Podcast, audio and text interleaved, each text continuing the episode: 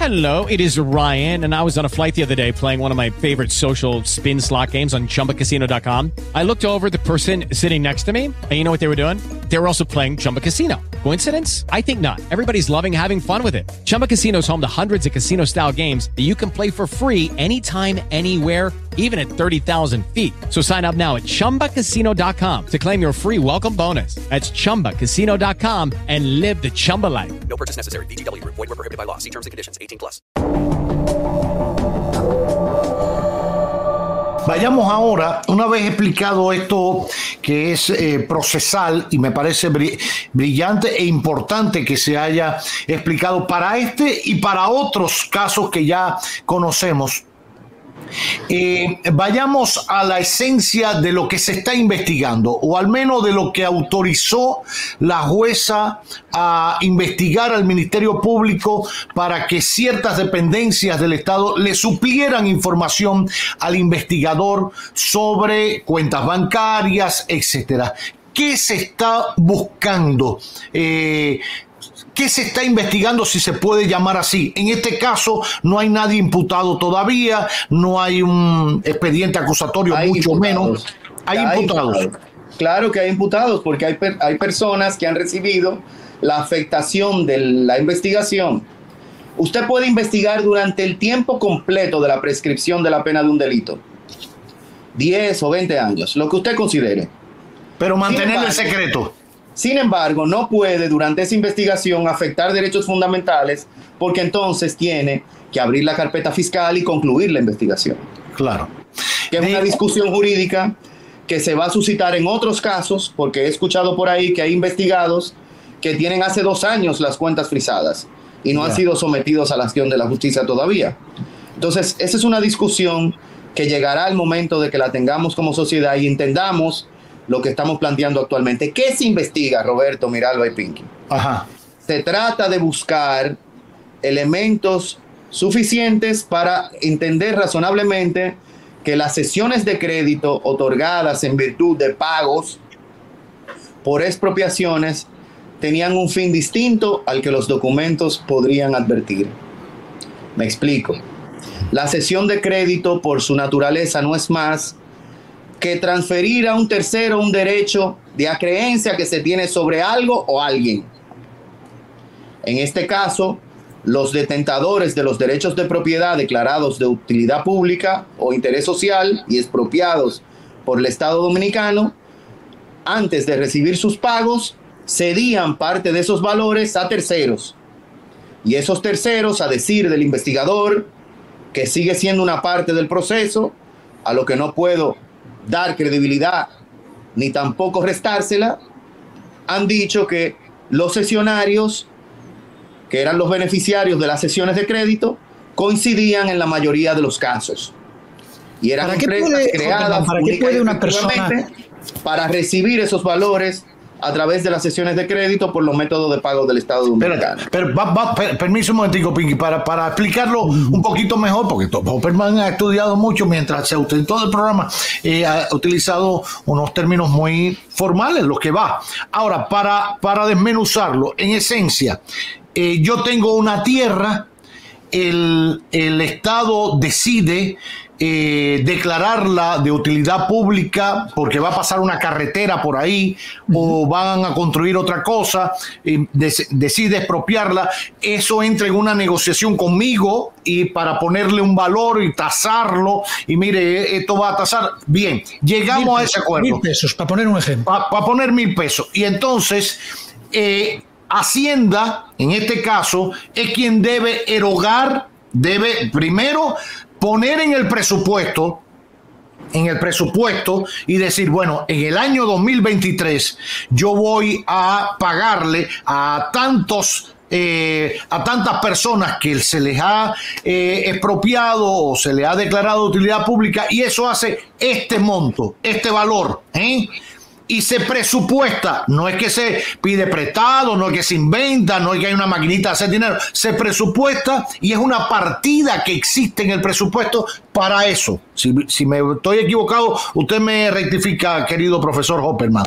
Ahora, ¿Qué pasa? Supuestamente, según se infiere de lo que se ha dicho eh, y ha trascendido en la prensa, eh, para el ministerio, para la Hacienda, erogar ese dinero, darme esos mil pesos a mí, había alguien que decía, mira Cabada, te voy a dar los mil pesos, pero tú me tienes que dar para atrás 400, eh, por poner un número o, 200, eh, me lo tiene que dar para atrás para yo pagarte esos mil pesos.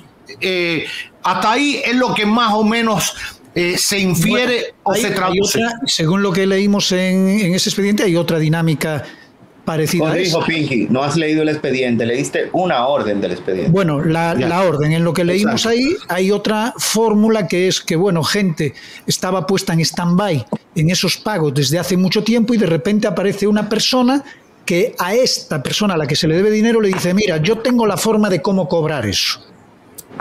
Ok, y la forma de cómo cobrar eso es cédeme a mí o a fulano esos derechos, ok, que yo me encargo de tramitar ese pago. Ya. ¿Dónde está lo ilícito en todo eso, eh, Hoppelman? Mira, hay una realidad que aparentemente no se, no se cuestiona, y es que el Estado dominicano, violador de derechos por naturaleza, como todos los estados, expropiaba sin pagar el pago del justo precio. Ya. Y hay familias que tienen décadas esperando que alguien aparezca del Estado para pagar ese derecho de propiedad que fue vulnerado. Eso aparentemente es una constante. Eh, no, es, no es un hecho aislado eso, lo hacen todos los gobiernos. Incluso ahora existe un proceso de expropiaciones para la construcción del metro nuevo. Habrá que ver si ese proceso de previo pago del justo precio, mediante acuerdo entre las partes, está ponderando de manera positiva sin que implique vulneración de derechos. Yo no critico que se hayan saldado esos esos compromisos que el Estado asumió de manera irresponsable durante décadas. Lo que yo critico es el momento en que eso se hizo. Si estaban presupuestadas, no eran obligaciones terminales, no eran obligaciones que tenían una penalidad o una caducidad férrea que pudiera afectar más al Estado dominicano y frente a la realidad del estado de emergencia me parece un despropósito censurable haber hecho esos pagos. Que sean ilícitos o no los pagos, ya eso habría que verlo caso por caso, expediente por expediente. Existen los certificados de títulos a favor de los expropiados.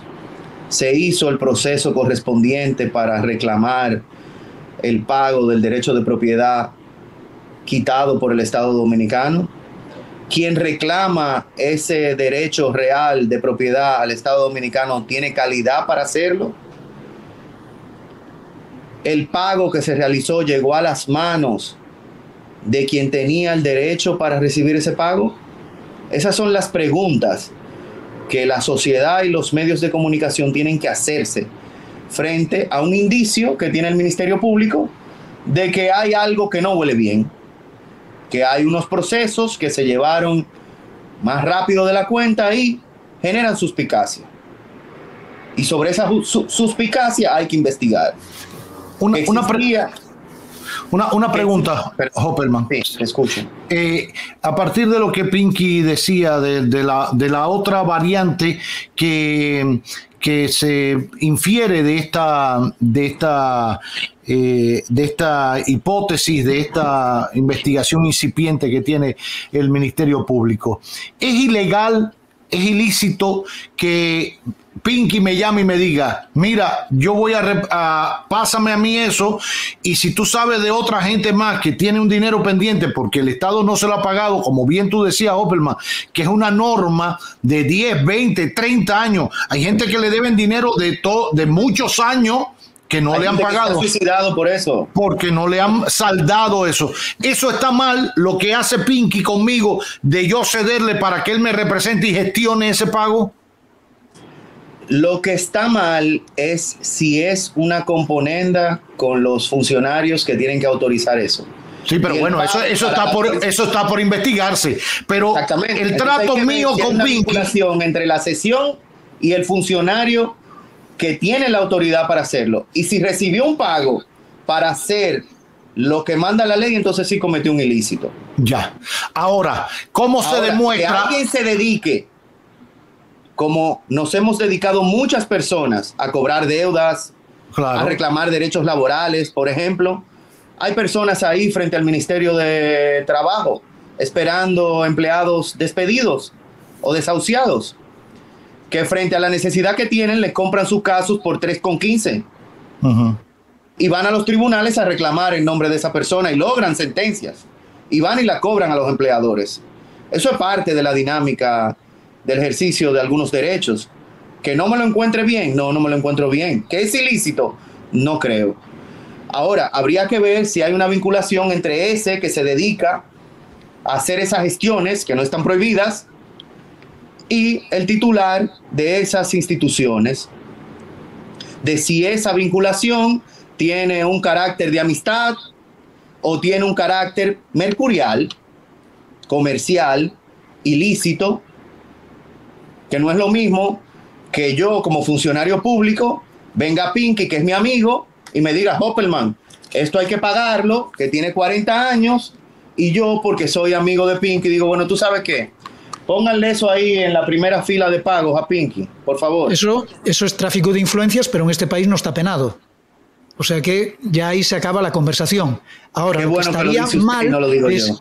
exacto, lo que estaría mal es que yo coja un dinerito y te diga, mira, pónmelo ahí encima de este escritorio que yo te voy a dar tanto dinero. Ahí sí es delito. Y hay que, habría lo que habría yo que creo probar. que esa parte, esa segunda parte es lo que anda buscando confirmar el órgano investigador a través de esa orden que fue dada en el mes de marzo.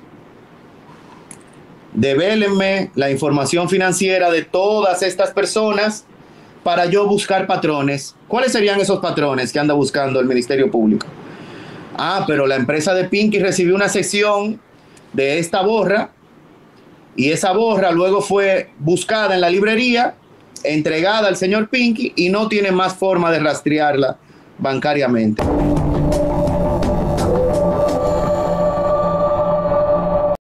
Lucky Land Casino asking people what's the weirdest place you've gotten lucky? Lucky? In line at the deli, I guess? Aha, in my dentist's office.